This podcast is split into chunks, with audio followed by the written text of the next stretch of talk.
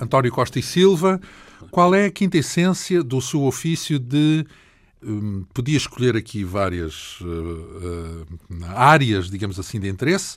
Podia falar do gestor, podia até falar do escritor. Mas vamos escolher uh, aquela que é mais habitual no seu dia a dia, o seu ofício de engenheiro de petróleos. A quinta essência de um engenheiro de petróleos é compreender a natureza e estar à altura do desafio de compreender a natureza. E ao longo dos anos, cada vez que isso se coloca, eu sinto uma grande humildade, porque a mãe natureza é sempre surpreendente e por mais modelos, por mais conhecimento que nós consigamos desenvolver, ela é sempre surpreendente nas suas nas suas nas suas ocorrências, na sua multiplicidade, na sua complexidade. É curioso falar nisso, entender a mãe natureza, porque há uma ideia feita de que falar de petróleo é falar de qualquer coisa contra a natureza, portanto, não, eu, qualquer coisa que faz mal à natureza. Exato, é uma boa questão muito pertinente, mas o petróleo é gerado pela natureza. Portanto, ele é gerado quando a matéria orgânica sedimenta na chamada rocha-mãe, no fundo são xistos argilosos. Está lá, sedimenta, não é? exatamente. Então depois... o problema é o que fazemos com ele, é isso? Exatamente, é o problema é o que fazemos com ele e como é que ele vai ser utilizado. Mas nós não podemos esquecer que no, no início do século XX há três grandes visionários. Começa com Winston Churchill, que substitui a hulha que movia a frota britânica pelo petróleo e diz a grande riqueza do petróleo é a sua variedade, a sua versatilidade. É o Henry Ford que cria o automóvel e é o Sr. Gulbenkian que abre o Médio Oriente às grandes companhias internacionais. Estes três visionários marcaram o século. Portanto, hoje quando falamos Vamos mal fazer aí um petróleo... parênteses, porque ao falar no Gulbenkian já estamos aqui a dar um indício de, de, da sua uh, vida profissional Sim. que tem a ver com a Partex, que Sim. é possuída a 100% pela uh, Fundação Gulbenkian. Uh, é na sua mente apenas que existe essa proeminência de Porque se perguntarmos a um americano médio, ele se calhar não se vai lembrar. De, pode lembrar-se de Churchill e de Henry Ford, mas não se lembrará de Gulbenkian. É, foi assim tão importante? Eu penso que na história da indústria petrolífera é uma figura incontornável. Toda a gente sabe. Aliás, é. o, é o livro que digamos, codifica a história do petróleo, que se chama The Prize,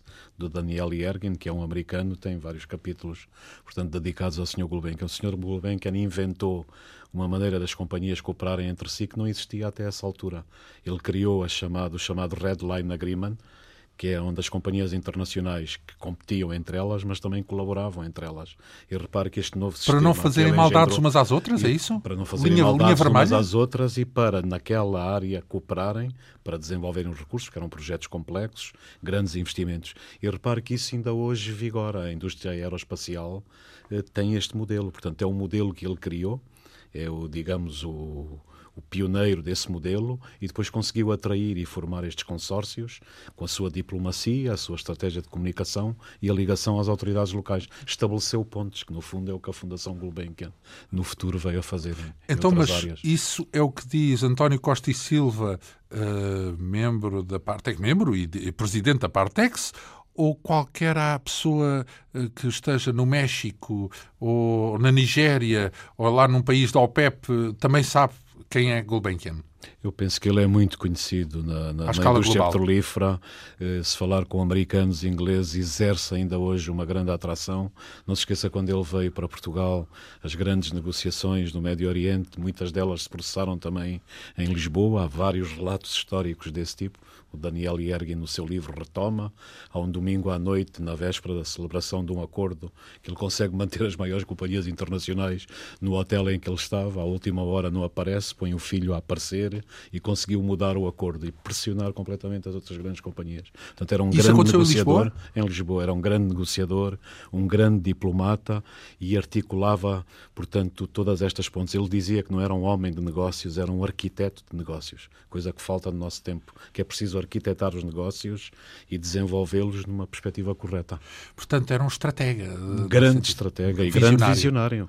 São estes três visionários, repare, que marcam o século XX. Porque no início do século XX houve uma grande aposta nos Estados Unidos entre o Thomas Edison e o Henry Ford. E o Thomas Edison dizia a matriz energética mundial vai ser dominada pela eletricidade.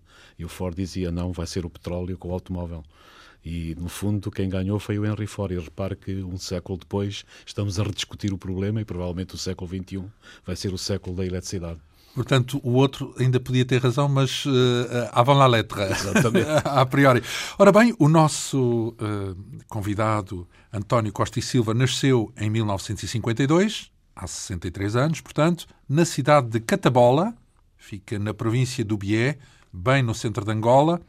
O nosso convidado Estudou em Lisboa, no Instituto Superior Técnico, onde tirou uma licenciatura em Engenharia de Minas, eh, à qual juntou um mestrado em Engenharia de Petróleos, lá está, no Imperial College, em Londres, e também um doutoramento sobre reservatórios petrolíferos, também em Londres e em Lisboa.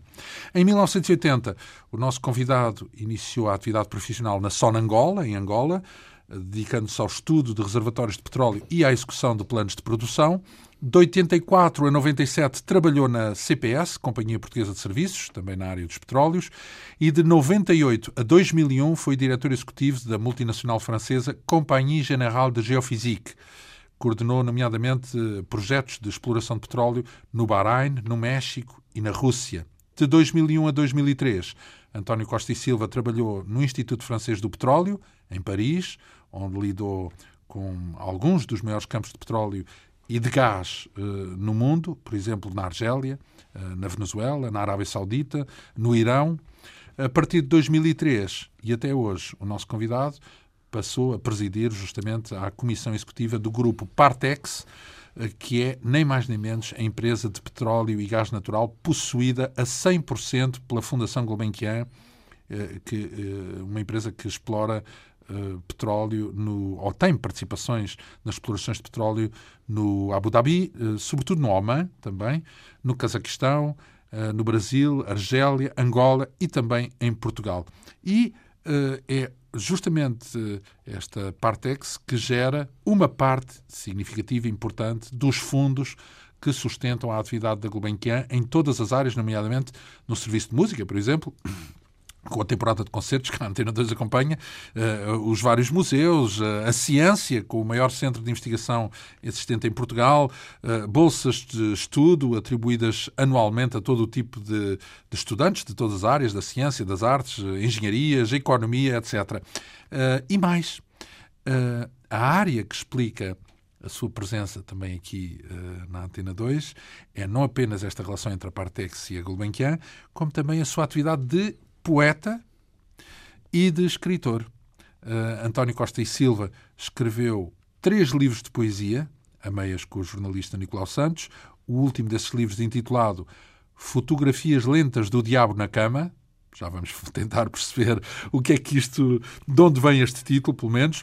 Uh, outro, antes desse, intitulado Aroma de Pitangas num País que Não Existe.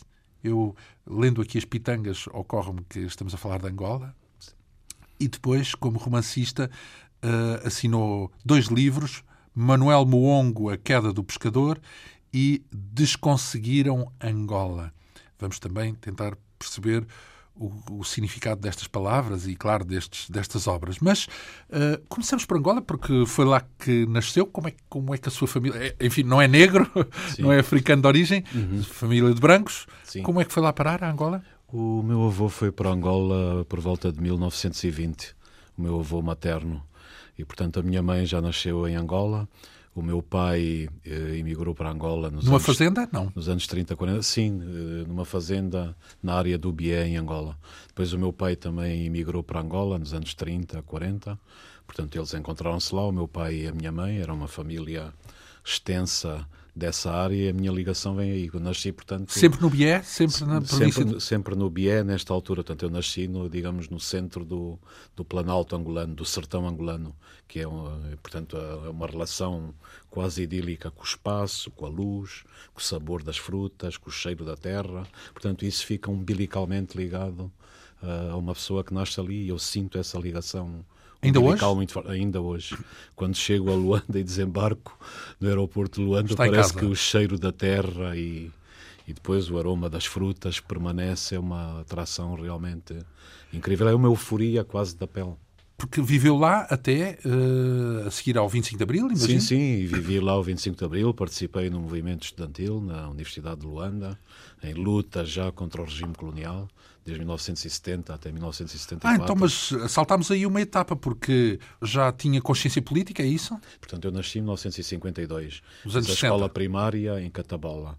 Depois fiz o liceu nos Maristas, eh, no Bié, em Silva Porto. Eh, portanto, nos Maristas e depois no próprio liceu do Bié fiz o sétimo ano. E em cerca de 1969... No Cuito, que é, hoje é o Cuito. Hoje é o Cuito. Sim. E depois fui para Luanda para estudar na Universidade de Luanda. E foi ao ir para Luanda, que já havia vários movimentos digamos, de contestação ao regime colonial. Isso no início dos anos 70, pouco antes do 25 de Abril, política. é isso? Exato. Não, foi quatro, quatro anos antes do 25 de Abril. 70. Exatamente. Uh, conheceu alguém ligado aos movimentos, ao MPLA, ao FNLA, ou portanto, UNITA? Nós, nós uh, portanto, o grupo a que eu pertencia e que fazia militância política não tinha nenhuma dúvida do movimento de libertação que apoiava, que era o MPLA. Portanto, nós considerávamos então, se calhar conheceu colonial... o Agostinho Neto, não? Não, o Agostinho Neto não. O Agostinho Neto é um, uma das grandes personagens né, da história de Angola. Não, mas era um grupo de estudantes muito jovens que sentia, digamos, a, que havia desigualdades, que havia crueldade no regime colonial. Preciso não esquecer que eu nasci no Planalto Central angolano. Quer Portanto, dizer o quê? Uh, quer dizer que vi os contratados, a maneira como os contratados eram, eram tratados, portanto, os africanos. Eh, escravizados, é isso? Escravizados e mandados para o norte do país, portanto, completamente desligados das famílias. Portanto, isso era um espetáculo desde muito novo que eu, que eu fui muito sensível a isso e criou uma revolta grande. Portanto, o regime colonialista era realmente um regime cruel e um regime de opressão. E daí é que nasceu guerra. As amizades que tinha eram com africanos ainda assim ou eram sobretudo eram europeus com pessoas, brancos? Eh, com pessoas, digamos, com europeus brancos, mas também com muitos africanos. Eu tenho muitos amigos africanos, depois, sobretudo em Luanda, foi um cadinho cultural que se desenvolveu a partir da universidade, porque nós tínhamos uma consciência política clara dos três movimentos, havia um apoio claro ao MPLA, embora o MPLA, depois da independência, nos tenha desiludido bastante. Eu cheguei a ser preso pelo MPLA, tive três então, anos preso na prisão de São Paulo, em Luanda. De, de, quando a quando? De 1977 a 1980. Então, mas isso quer dizer, então já saltamos aí uma etapa, quer dizer que a sua ideia era viver em Angola, ficar sim, em Angola. Sim, era, era, era claramente. Portanto, nunca pensou vir para Portugal, vir viver... Quer dizer, a minha família, repare, quando houve a independência, a minha família veio toda para Portugal e pressionou-me bastante para eu vir, mas eu disse não, eu quero... Era uma ovelha trasmalhada, é isso, exatamente, politicamente? eu quero ver como é que este país agora se vai desenvolver, porque foi neste país que eu nasci, quero dar a minha contribuição, mas então. Mas saltamos ainda aqui outras etapas, que é, a guerra começou sim. quando já tinha 10 anos, mais ou sim, menos, sim. 11 anos. Começou em 1961, exatamente. Uh, tem memória desse... Profundíssima. Então? Profundíssima, sobretudo na terra em que eu vivia. Portanto, quando começou a Guerra da Libertação Nacional e ela se expandiu, é preciso ver que o BIE depois eh, é o sítio onde a UNITA desenvolveu as suas atividades. E, portanto, na, na, na, minha terra, em Catabola, passavam colunas militares, às vezes continuamente, com os tanques, com os soldados, e, portanto, havia... Portugueses. Portugueses, havia a ameaça da guerra e o ambiente da guerra. E, e o que é com, completamente incrível neste país é que isso começou em 61 e durou quase 40 anos, quer dizer, depois da guerra da independência, Outra guerra, a guerra sim. civil, que é igualmente devastadora. Portanto, é um país em que o povo sofreu imenso ao longo deste ciclo. E o povo angolano realmente, eu digo sempre isso, não merece esta quantidade incrível de sofrimento que se abateu sobre todo o país. Foi agora, consecutivo. Pelo menos no que respeita à guerra, pode ser que agora não sofra tanto. É, claro, é, sofre de outras coisas, não é? Exatamente. Mas, mas e eu acho que é foi mal. a grande a grande vantagem de Angola foi terminar este ciclo de quase 40 anos de guerras, algumas delas, como a Guerra Civil depois da Independência, que foram completamente autofágicas sim. e destruíram tem outros Tem outros problemas sérios também sim, com sim, que tem que lidar, mas uh, depois uh, lembro-me que houve mal. A guerra começou com os massacres uh, da das fazendas nos brancos, pela UPA, sobretudo, se calhar não era tanto no Bié, ou era? No, no Bié, nem tanto. A guerra começou também com o ataque de 4 de fevereiro de 1961 à prisão de São Paulo, em Luanda. Onde Exato. Esse foi o acontecimento singular. Foi, foi, o que desencadeou. Mas a tragédia, digamos assim, dos movimentos de libertação nacional em Angola é que realmente eles lutavam entre si. Lutavam contra o poder colonial, mas depois lutavam entre si. As relações entre MPLA, FNLA e UNITA nunca foram pacíficas e, portanto, havia também questões étnicas, questões de enraizamento no país e é por isso que nós defendíamos sempre que o MPLA, que tinha muito dos, dos nacionalistas antigos e ligados, digamos, às classes mais esclarecidas, de, sobretudo de Luanda, tinha uma visão completamente diferente para o futuro do país. E, infelizmente, a realidade não veio a mostrar que isso uhum. sucedesse dessa maneira. Mas acreditou nela? Com, quando se dá o 25 de Abril, está nesse momento em Luanda? Estou não. em Luanda. E Estou como é Luanda. que encarou uh, o 25 de Abril? Com grande euforia, foi uma euforia total. Quer dizer, nas, primeiras, nas, nas primeiras horas não sabíamos muito bem se era um golpe de extrema-direita, não é? Que Causa, não é? da Riaga, seria ainda mais dramático, mas assim que se confirmou que era um, um golpe portanto, para depor o regime fascista e para instalar no país uma, uma, uma, democracia e, sobretudo, para descolonizar também em relação às colónias, foi uma grande celebração. Pronto. Não havia dúvida nenhuma que Angola teria que ser independente, não é? Mas, por outro lado, começou aí um período extremamente conturbado, uh, não só pela, pelo regresso dos retornados, pela sim, fuga, sim. melhor dizendo, Exatamente. porque tiveram que fugir, não é? Exatamente. Uh, grosso modo, porque não estavam em condições de continuar por lá pelo menos uh, de uma forma segura, vá. Uh, mas não hesitou, ficou por lá, é isso? Absolutamente, sim, sim. Porque não sentiu em risco, uh, não, não, se sentiu pessoalmente, pelo menos em risco. Porque... Eu acreditava que a aventura de construir um país novo é extraordinária e portanto que havia condições para construir esse país novo. E não queria faltar só que isso. Não, não queria faltar isso, só que não conhecia em grande profundidade o que se passava no próprio MPLA, que estava fragmentado em três correntes. Penso que o presidente Agostinho Neto tentou sempre até ao fim animar e, digamos, uma, uma plataforma unitária. Três correntes era que O Nito Alves? Não, o Nito Alves não é dessa altura, era a Revolta Ativa, do Gentil Viana, era o grupo do Chipenda e era o, o grupo do presidente Agostinho Neto. Portanto, o próprio MPLA chega ao 25 de Abril já fragmentado e com grandes lutas autofágicas internas que criam condições extremamente difíceis depois. E o MPLA depois começou a não responder muito bem, por exemplo, à crítica que nós no movimento estudantil fazíamos, porque nós continuamos sempre a Crítica no sentido que é da democracia? Crítica através dos jornais, da democracia, do funcionamento das coisas, da, do nível de vida, da estratégia para o país, portanto fazíamos uma discussão livre. Prevenir e, a corrupção, que é um dos problemas eh, complicados. Enfim, todos esses essas questões que depois emergiram. Uh, depois uh, dá-se a independência em 75, em novembro sim. de 75. Uh, ainda grandes convicções, certo? Sim, sim. Fica em Angola e o que é que acontece então em 77 para ser preso? Não, em 77 não se esqueça que foi o golpe do Nito Alves. E o que aconteceu, portanto, nós nunca tivemos ligação a Nito Alves, mas esse golpe desencadeia a ira do regime sobre todos aqueles que Caça o regime considerava que eram críticos ou que exprimiam a sua voz. E o movimento estudantil aí, os outros movimentos foram dizimados nessa, nessa leva. Dizimados, Portanto, mortos? Muitos mortos. E no seu caso? Não, no caso não, não, não, não, é, não é no sentido, claro, que é no sentido porque é que não lhe aconteceu nada de... Não, quer dizer, eu quando conto isso muitas vezes, eu fui preso em dezembro de 1977, portanto tive três anos na prisão de São Paulo em Luanda e, enfim, com todas as sevícias que, que, que Foi torturado? Política, sim, todas as sevícias que a DISA Torturado é o quê? infligia às pessoas. Não, torturado é nu numa sala e ser pontapeado, portanto, durante várias horas, é pendurarem no teto com uma corda e deixarem cair, é apertarem um cilindro metálico na cabeça até o crânio quase estar numa situação extremamente difícil. Portanto, eh, digamos que a polícia política nessa altura teve todos os desmandos e mais alguns. Mas eu ainda sou um felizardo, inclusive fui submetido a uma, uma espécie de simulação de fuzilamento. Portanto, sair eh, numa ambulância, portanto, as ambulâncias chegavam à meia-noite à prisão de São Paulo e as pessoas sabiam quem ia nas ambulâncias ia ser morto. Portanto, e foram muitos mortos, milhares, não só em Luanda, mas no resto do país, na sequência do golpe de Estado. E a questão que se propicia aqui é que quando eu saí, também me vendaram, senti, encostaram-me ao muro, senti o clique das metralhadoras, mas elas não dispararam. Não sei porquê. Para fazer pouco, nunca soube é porquê. Diga. Uh, foi para fazer pouco de si? Para... Não, não era para fazer pouco. Eles queriam que eu assinasse uma declaração a dizer que era um espião da CIA. Então era uma pressão eu, para. Era uma pressão. E eu disse: eu não posso, de forma alguma, fazer isso para já. Nunca fui, nunca fui nem sou espião da CIA. E eh, assinar isso é realmente uma declaração de morte, não de morte física, mas de morte intelectual. E, portanto, eles foram até às últimas consequências.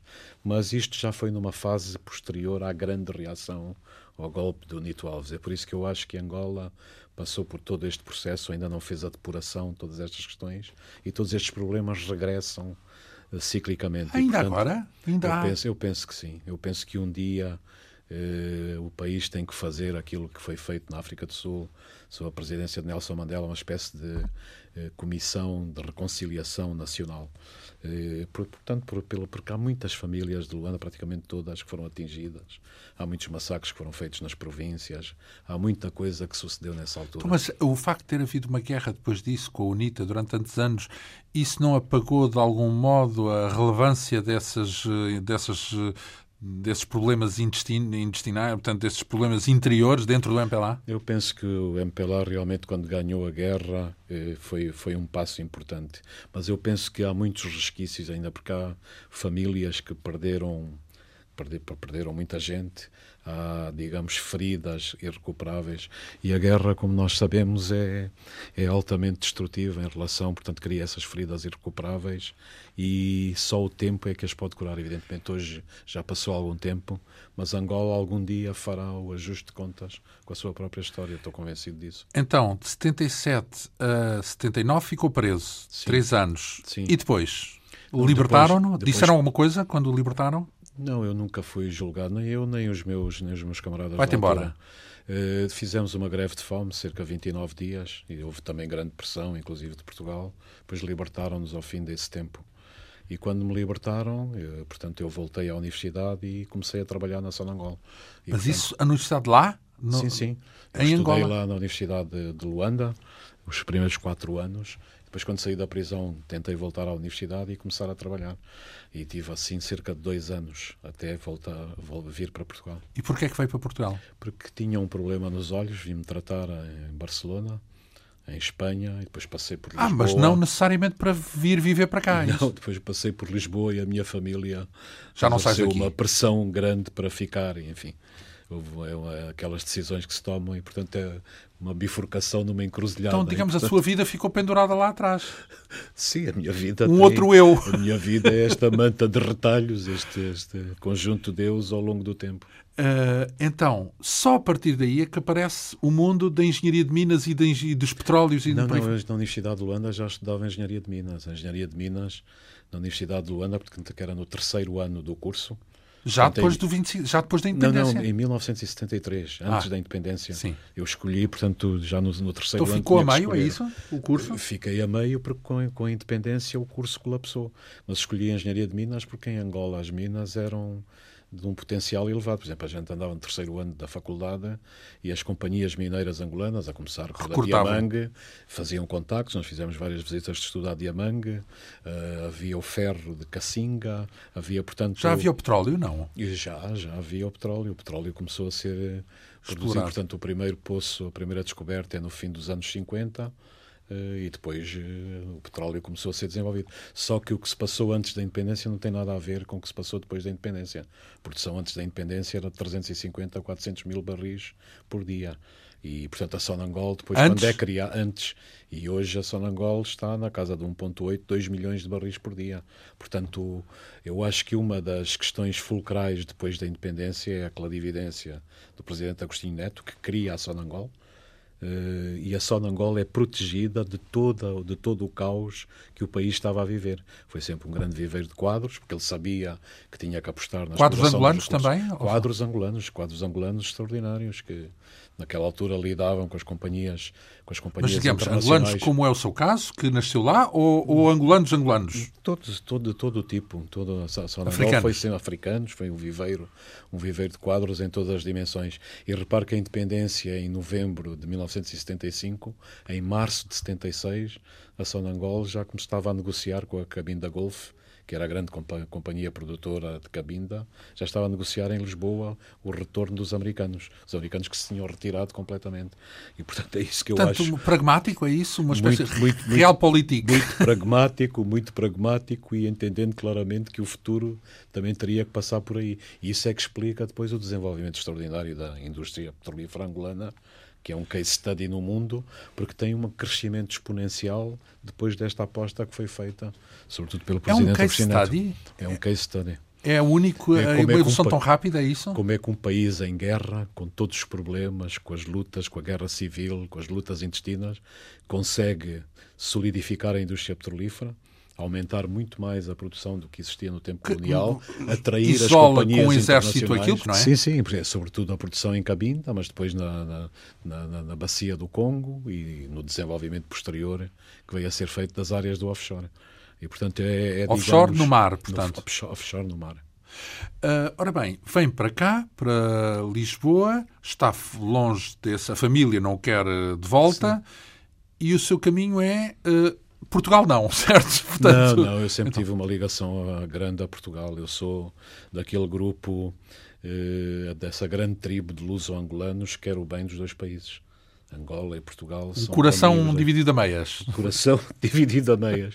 Aliás, então... quando foi o jogo Portugal-Angola no Mundial da Alemanha, que eu fui ver, estava um bocado baralhado. Estava um bocado dividido. Fiquei contente porque Portugal tinha melhor equipa, ganhou um zero e podia ir mais longe. Mas também não queria que Portugal goleasse de forma alguma. Angola. Uh, ora bem, então estamos uh, em Portugal porque o, o, o, capítulo seguinte é trabalhar na, primeiro numa companhia portuguesa de petróleos, não é? Sim, na, sim. na CPS, na Companhia Portuguesa de Serviços, mas depois vai para a França. O que é que o leva à França? Não, o que leva, leva à França é que o Instituto Francês de Petróleos, nessa altura, fez-me um convite que era irrecusável. Portanto, no Instituto Francês de Petróleos, eles têm uma empresa que, portanto, faz estudos de reservatórios, os maiores campos petrolíferos do mundo, que é a Bacip Franlab. E convidaram para ser diretor de Engenharia de Reservatórios. Onde é que é esse? É, Chama-se Bacip Franlab, é do Instituto Francês de Petróleos, ah, portanto, é em Ruel Malmaison. E convidaram para ser diretor de Engenharia de Reservatórios e diretor de Operações. E convidaram-no porquê? De onde é que vinha esse? Pelo currículo. Eu tinha... Mas de Angola, então? Ou, ou da CPS de também? Angola, daqui de Portugal e, portanto, da, da, da, CPS, de todos os projetos que tinha desenvolvido. Qual era e a sua mais-valia? Quer dizer, não sei que se calhar não se sente à vontade para falar dos seus, dos seus trunfos. Sim, eu não mas... gosto muito de falar, de falar de mim, mas eu gosto muito de, de, dos desafios, quer dizer, nunca me poupei a aventura de pensar, a aventura de viver a vida e, portanto, todos os desafios procurei sempre enfrentar. O que é que se passava no Instituto Francês de Petróleos nessa altura? Esta equipa era uma equipa de cerca de 200 pessoas e, portanto, e a equipa fazia projetos nos maiores campos do mundo, desde o campo da Cime Saúde na Argélia, a grandes campos da, da, da, Venezuela, ao campo de Gawar, na Arábia Saudita, que também era modelado, que é o maior do mundo, alguns dos grandes campos do Irão, Salman, Gacharan e outros, e, portanto, era extremamente fascinante. E eu sempre gostei disto, que é de grandes desafios trabalhar em ambientes culturais diversos, conseguir passar a nossa comunicação, motivar as equipas, negociar quer com os governos, quer com as várias entidades, ah, então desenvolver era, esses projetos. É mais no sentido de ser.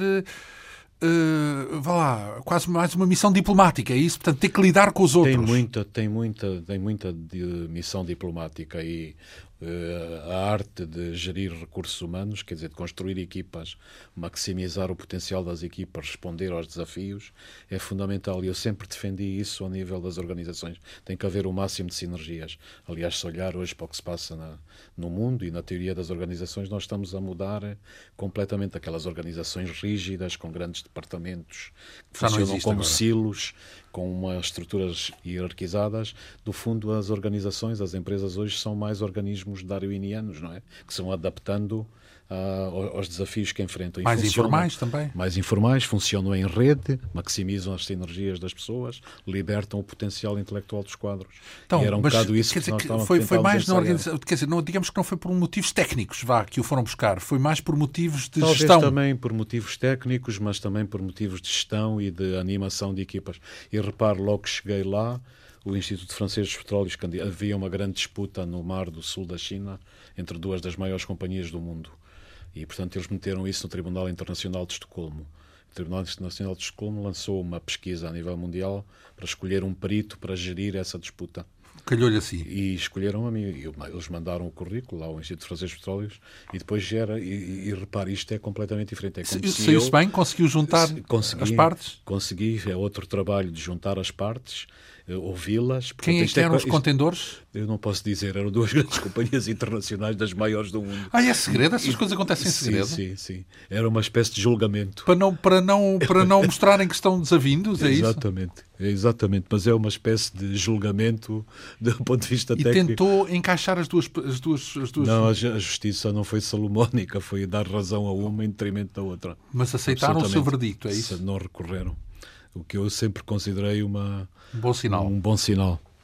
Uh, não recorreram quem perdeu, no fundo é isso, não é? é. Uh, depois disso, chegou a regressar a Angola? Voltou a Angola? Eu volto a Angola muitas vezes, portanto, praticamente todos os anos vou, até porque a Partex tem projetos então, em é Angola. agora, sim, mas sim, sim. Qual, a primeira, porque saiu de lá, porque uh, tinha sido preso, quando sim. lá voltou, como é que foi essa experiência? Não, a experiência é evidente que Angola mudou muito, mas, digamos, a matriz está lá, a terra... Era a sua terra na mesma, é isso? É a terra na mesma, embora, assim, por exemplo, a cidade de Luanda mudou muito.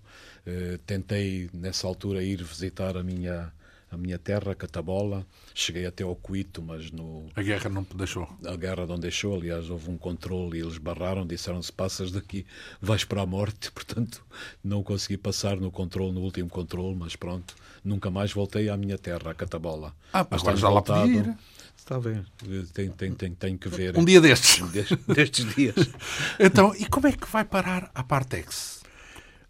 Em 2013, a, portanto, a Partex, através da Fundação Gulbenkian, que é o acionista, quando eu estava em Paris a trabalhar no Instituto Francês de Petróleos, recebi um convite para vir para a Partex, para integrar a comissão executiva. E aceitou por quê? Não aceitei porque quando fui para Paris a minha família ficou cá, a minha mulher estava cá, os filhos. E era uma forma de se juntar à família. Era uma forma de regressar, juntar a família e continuar a fazer aquilo que gosto. Esta relação entre a Partex e a Fundação Gulbenkian, como a conhecemos, a uhum. instituição que ajuda todas as áreas da, das artes, da ciência, isso foi determinante ou isso é irrelevante para o caso? Não, é, é muito importante. Nós todos na Partex sentimos um grande orgulho em trabalhar numa empresa que é detida a 100% por uma fundação. Quer dizer, o, o, dinheiro que nós geramos, as receitas, é vão, vão, vão, ser aplicadas em benefício da humanidade, como o fundador o determinou, nas, nas, grandes, nas grandes áreas que ele determinou, não é? E isso é sempre reconfortante. Um, qual é o lucro que uma empresa como a Partex tem anualmente, assim, por exemplo, no último ano? No, no... O lucro depende muito do preço do petróleo. Portanto, quando ele estava mais elevado, nós tivemos eh, de receitas operacionais cerca de 120, 140 milhões de dólares por ano. Hoje em dia. Só? É mais... 140 sim, milhões de dólares? Sim, a Partex é uma pequena companhia. Portanto, no... nós tínhamos uma produção no passado da ordem dos 46 mil barris de petróleo por dia. 46 mil, isso é uma quantia pequenina. Eu sei que para um país é pouquíssimo, não é? Sim, Mas sim. para uma companhia uh, também é mas, pequeno. Mas é a dimensão que o nosso acionista quer. Portanto, quer um equilíbrio a nível do seu portfólio. Eu tinha a ideia que o Gulbenkian, o, o senhor 5% tinha mais que isso. Não, tem, tem muito mais do património acumulado. Isto são receitas operacionais, digamos, eh, anuais. Lucro, é isso. No sim, fundo é isso, lucro. Que, que, que, que gera. E tudo isso vai, é financia todas as áreas de interesse da Fundação Gulbenkian? Todas não direi, porque nesta altura penso, mas isso é o acionista que deve responder a essa questão, mas do que sei do património da fundação, cerca de dois terços são ativos financeiros, não é? E um terço é o petróleo e gás. O petróleo e gás. E gás. O, qual é a, a, a, proporção do gás nessa, nessa atividade? No portfólio da Partex, a, proporção do gás é cerca de 30%, mas queremos aumentar porque o gás é o mais limpo dos combustíveis fósseis e vai desempenhar um papel cada vez maior no futuro. Quanto é que é agora? 30%? 30%, sim. Um terço, uma terça parte em gás? Sim. Então, o senhor, isso era no tempo do Gulbenkian? Não, não, o tempo do senhor Gulbenkian é mais recente. Era sobretudo petróleo. Então já é uma decisão sua, não? Por exemplo, não, o gás? Não, não é uma decisão só minha. Do seu tempo, vá, da sua, do seu mandato. Eh, repare, a primeira participação da Partex numa companhia de gás é em 1973, quando o governo da Abu Dhabi criou uma companhia só para lidar com o gás, a Gasco, e só houve a Partex, a Shell e a Total que apoiaram a ideia do governo da Abu Dhabi, porque o gás nessa altura não valia muito. Hoje é uma das maiores companhias do mundo a gás, que a parte é que está então lá. foi visionário, foi? Sim, sim, absolutamente. Portanto, Mas na altura não tinha nada a ver com não, a companhia? Não, não, não foi uma decisão minha. E quem é que era o, o líder da Partex? Quem que... Nessa Enfim. altura não, não sei exatamente, mas foi uma decisão provavelmente da, da própria Fundação na altura, eh, porque a Fundação sempre teve também uma relação muito próxima com os governos destes países. É? Há pouco disse 140 milhões, não é isso, de, de dólares uh, ano.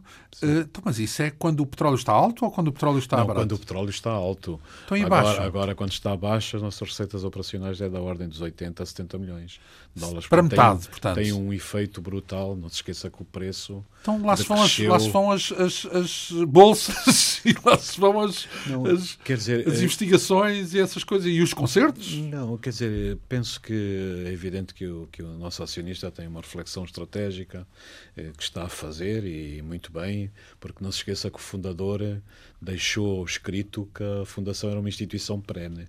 E, portanto, para ser uma instituição perene tem que ter uma capacidade de assegurar receitas estáveis ao longo do tempo. E o que estamos a ver hoje, ao contrário do que acontecia no passado, os mercados financeiros e o petróleo funcionavam de forma assimétrica, em ciclos opostos.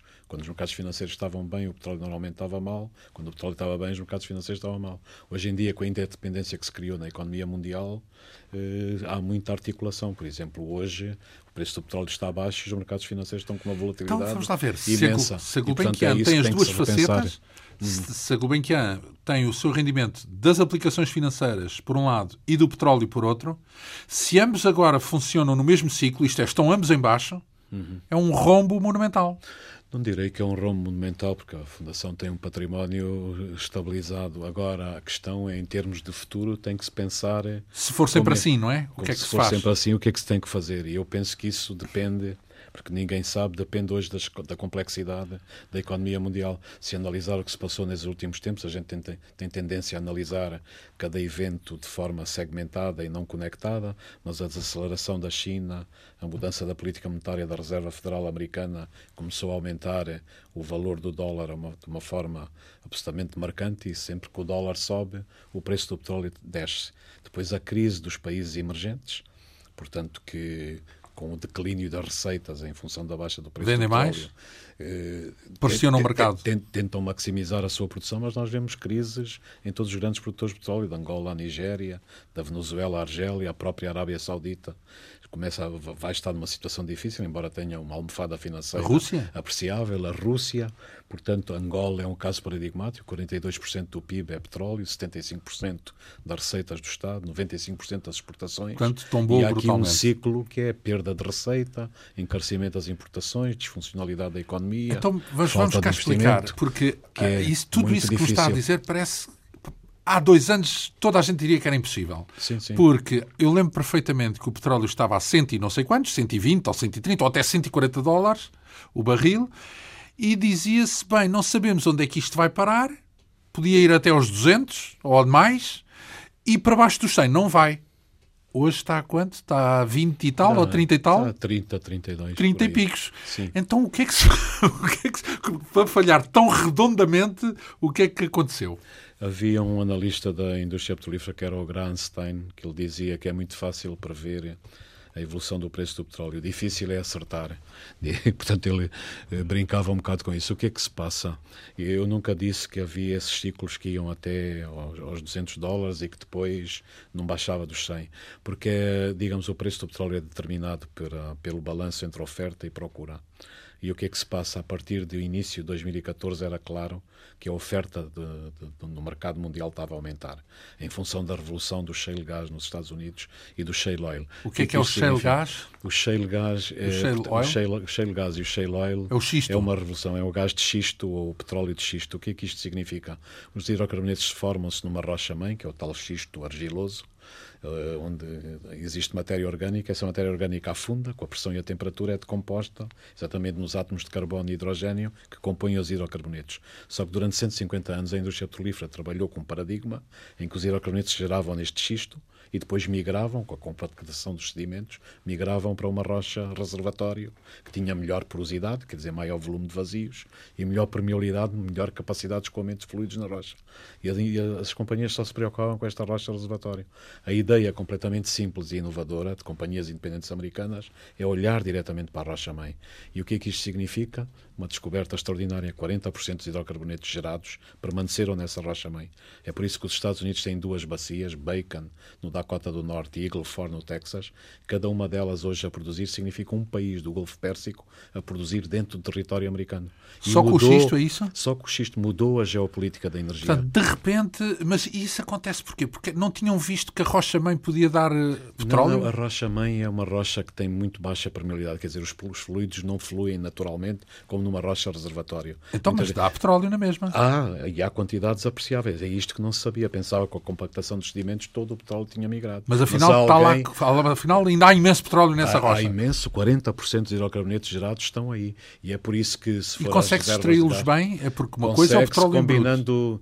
Às vezes a inovação é também combinar dois conceitos que existem já existem, mas num contexto novo. E aqui são poços horizontais que os americanos fazem nestes reservatórios, podem atingir 2 km e meio. Um poço horizontal que entra na formação produtiva tem produtividades 10, 12 vezes maiores que um poço vertical. Então, e depois fraturação hidráulica. Porque a exposição, repara, tem uma, uma, uma formação geológica com uma espessura deste tipo. O poço vertical só apanha um bocadinho parte, da, da espessura. Se entrar, se entrar dentro, é o, é o todo, se é? horizontalizar, é? consegue expô-lo e aumentar ao reservatório, expor a sua produção, portanto, de uma forma muito marcante. E esta, esta revolução, combinando os dois conceitos, foi crucial. É evidente que eles têm que fraturar as rochas, é o tal problema da fraturação hidráulica.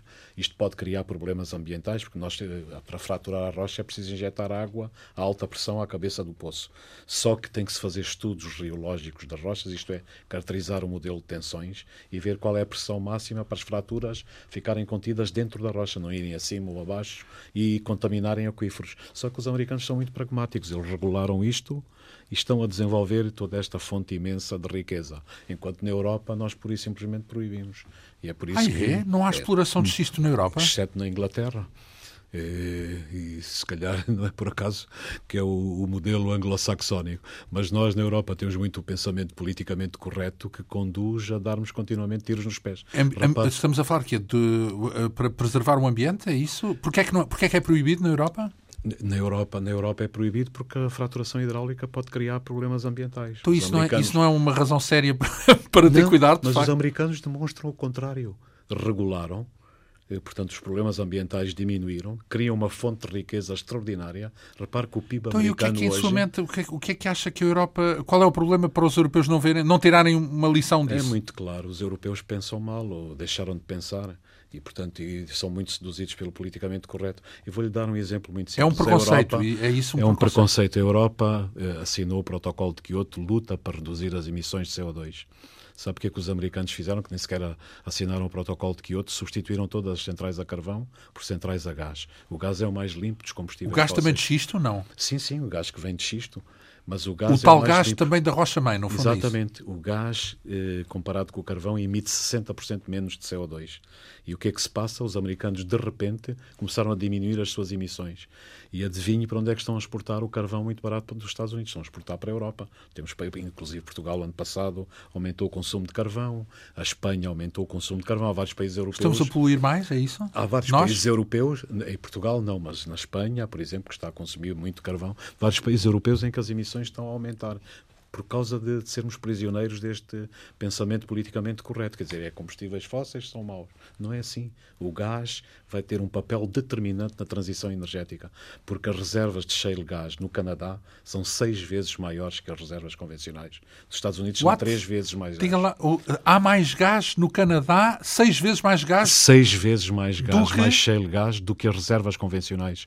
Aquelas que... Do Canadá? Do Canadá só. Nos Estados Unidos é três vezes mais, na Argentina é 20 vezes mais, na China é 12 vezes mais. Quando se fala esses vezes mais, significa que. Bem, para já significa que o gás deve ficar barato, não? É muito barato, o gás nos Estados Unidos é muito barato. Repare que eles estão a, a reindustrializar o país, estão, a, economia americana está no processo de gasificação, porque não só o gás penetrou na, na geração elétrica e térmica, como está a penetrar no sistema de transportes, nos navios, nos caminhões de longa duração, de longo percurso e nos táxis das Andam cidades. Andam a gás, é isso? Andam a gás, cada vez mais a gás. Portanto, o gás vai, ser, vai ter um papel determinante neste processo de transição, então, combinado com as energias renováveis. Se a Partex é uma empresa de oil and gas, já estou a ver que o gas vai ter mais, cada vez mais, vai ser vai, cada vez mais gas and eu oil. Penso, eu penso que isso é claro, eu penso que isso é claro, é uma das grandes tendências do século. Aliás, há um cenário da Shell, há um cenário da Shell que é muito boa a pensar em cenários a partir de 2050, 2060, uma combinação entre o gás e as energias renováveis. Porque as energias renováveis, eu sempre fui um defensor das energias renováveis, são cruciais, vão desempenhar um grande papel neste século. A energia solar em seis anos os custos declinaram 75% e o Sol, em cada dia que passa, o Sol envia-nos 8 mil vezes mais energia do que aquela que o planeta consome. E, portanto, com a genialidade humana, a criatividade, vai desempenhar um papel. Só que hoje as, energias renováveis, tirando a hidroeletricidade, representam apenas 5% da matriz energética. Não, isso Ainda vão ter que crescer. Vamos ver, e, e, e há aqui uma tendência no petróleo que vai um bocadinho contra, quer dizer, que prejudica a evolução das energias renováveis, porque se o petróleo é tão barato, afinal Sim. há tanto, e afinal é tão barato, uh, uh, já, já, já, torna, por comparação, as energias verdes um pouco mais caras, não é? Exatamente, quer dizer, há, há aqui uma há dinâmica, tensões... há uma dinâmica e uma competição entre as várias fontes energéticas e não há dúvida que isso acontece. Eu espero, eu espero que as energias renováveis, ao contrário do que aconteceu no passado, repare que a seguir ao primeiro choque petrolífero também houve a aposta na energia nuclear e nas energias renováveis. A energia nuclear conseguiu-se manter, porque tinha custos bastante, bastante baixos e competitivos, mas as energias renováveis foram removidas completamente. Porque eram caras quando, demais. Porque, porque eram caras e depois o, o, petróleo baixou. Portanto, há aqui essa luta. Hoje em dia, quer a energia eólica, quer a energia solar estão firmadas.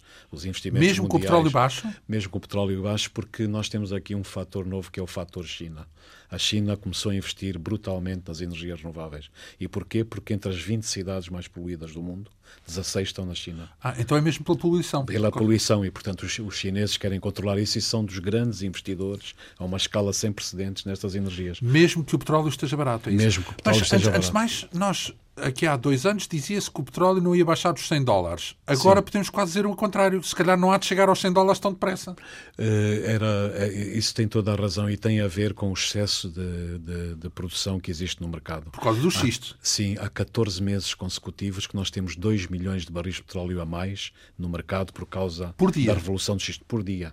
Então isso e, não devia ainda baixar mais os preços? Uh, não, está, não está a baixar os preços porque ao contrário da crise de 2007, 2008, na crise de 2007 e 2008, em que os preços também baixaram. Repare que em junho, julho de 2008, o preço bateu um recorde, 147 dólares por barril, e em dezembro estava a 32, porque houve a crise financeira, houve um declínio do, do, do PIB mundial e houve um declínio da procura. Hoje em dia, o PIB continua a crescer, está mais ou menos estabilizado, 2,5%, 3%, o PIB mundial, não declinou, não, foi, não passou a ser negativo como 2007 e 2008, e portanto e a procura também está mais ou menos estabilizada, embora ela tenha diminuído uh, nos últimos tempos de forma marcante por causa da China. Mas apesar disso, o preço continua baixo porque nós temos este excesso de produção no mercado. E é por isso que mesmo as lutas entre a Arábia Saudita e o Irão, todo o desaguisado que existe no Médio Oriente, a instabilidade não tem reflexão no preço. Enquanto existe uma, uma sobreprodução, os efeitos geopolíticos não contam muito para o preço. Mas quando há um balanço cerrado entre oferta e procura, isso pode acontecer. E isso vai voltar a acontecer, portanto, o preço vai voltar a subir.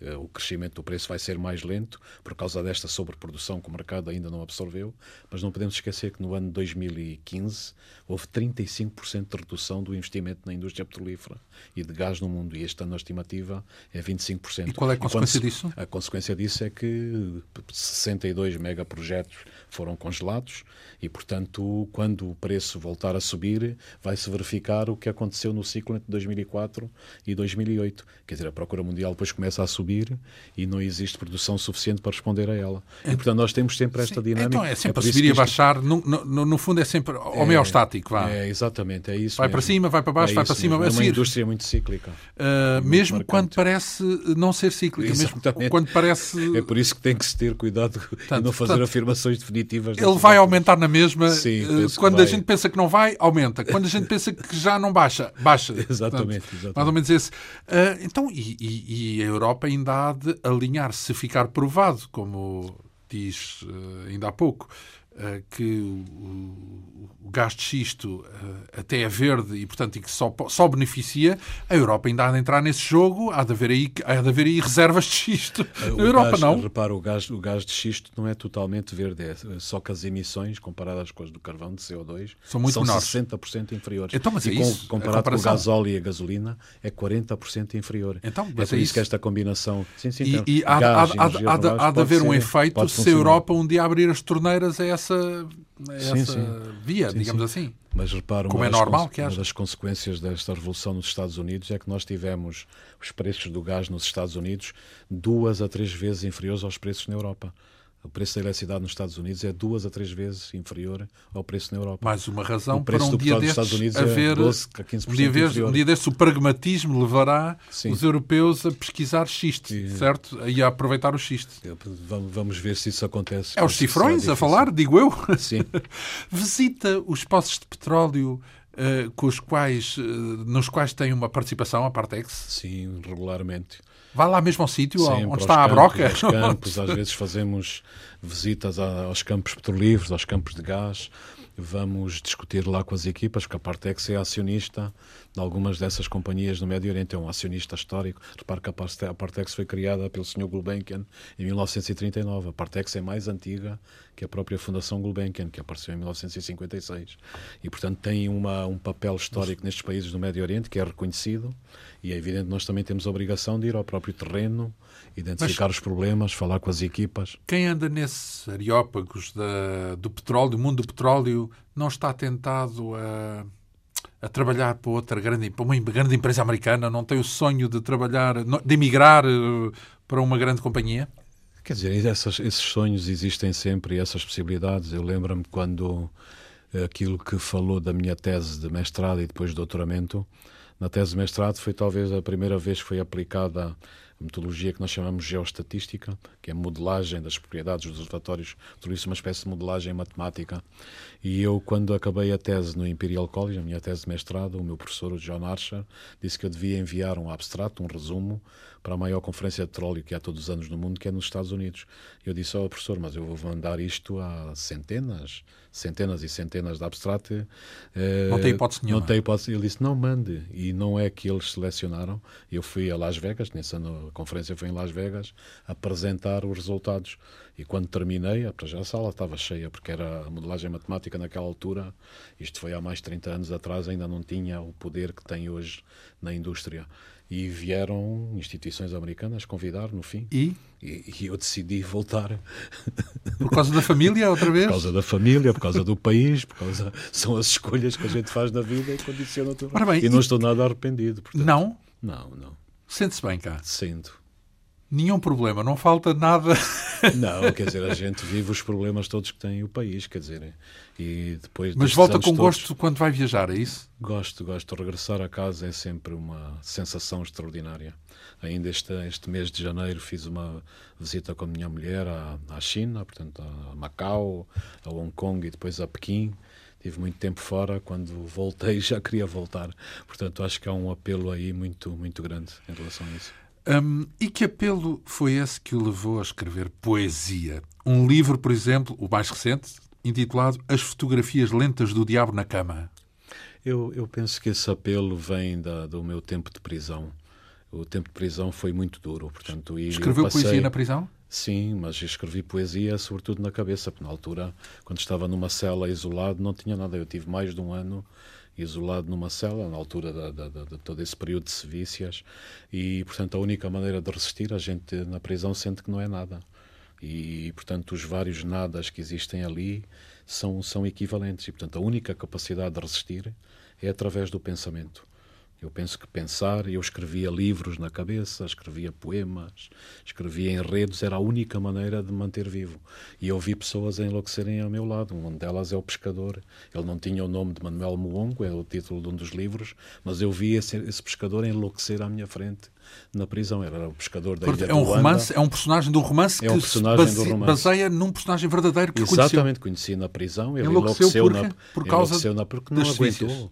Ele não sofreu sevícias, mas não aguentava aquele ambiente concentracionário. E ali é muito difícil, porque nós sentimos que vivemos no limiar. eh, e, portanto, podemos passar esse limiar a qualquer momento. Eu penso que aí é que o pensamento nos aguenta e nos estrutura. Uh, no livro uh, intitulado As Fotografias Lentas do Diabo na Cama, uh, há um pós-fácil de Manuel António Pina. Aliás, foi um livro muito bem criticado pela crítica especializada, digamos assim, Sim. foi um livro respeitado. E no prefácio lê-se que na sua poesia há beijos, aromas, silêncios, há olhos fechados que pensam o sabor da beleza uh, uh, revê-se nesta? Revejo. Penso que o Manuel António Pina fez um, um, um, belo resumo. Eu, a, a, grande parte da minha poesia fala muito do amor, porque eu considero que o amor arranca-nos à nossa miséria ontológica. Quer dizer, sem o amor, o Estávamos ser humano tramados. seria completamente diferente. E, portanto, e o amor também é uma forma. Nós somos um bocado súbditos do tempo não podemos fugir ao, ao veredito do tempo. Mas o amor consegue essa coisa maravilhosa que é converter o instante em eternidade. E, portanto, isso muda completamente a nossa relação com o mundo, a relação com as mulheres, a relação com as coisas. E eu gosto muito desse mundo porque faz parte do equilíbrio essencial do ser humano. Apesar de ser um mundo cheio de contrastes que conheceu na pele, sim, sim. Eh, por exemplo, este livro eh, também é um livro de ficção intitulado Desconseguiram Angola. Uh, estamos, estamos a falar de políticos, não? Estamos, estamos a falar profundamente políticos. É um livro contra a guerra em Angola. Uh, não só a guerra colonial, mas depois da guerra civil. A guerra civil entristeceu-me imenso. Vi aquele país enorme e extraordinário a, ser, a devorar-se a si próprio. E, portanto, é um livro que reflete sobre a guerra, o que é que leva esse mal absoluto da guerra a propagar-se como um fungo, a destruir um país. E é um mal absoluto que, está, que contamina o nosso tempo. Mas sobreviveu o país, está sim, aí. Sim. O país sobreviveu, extraordinário.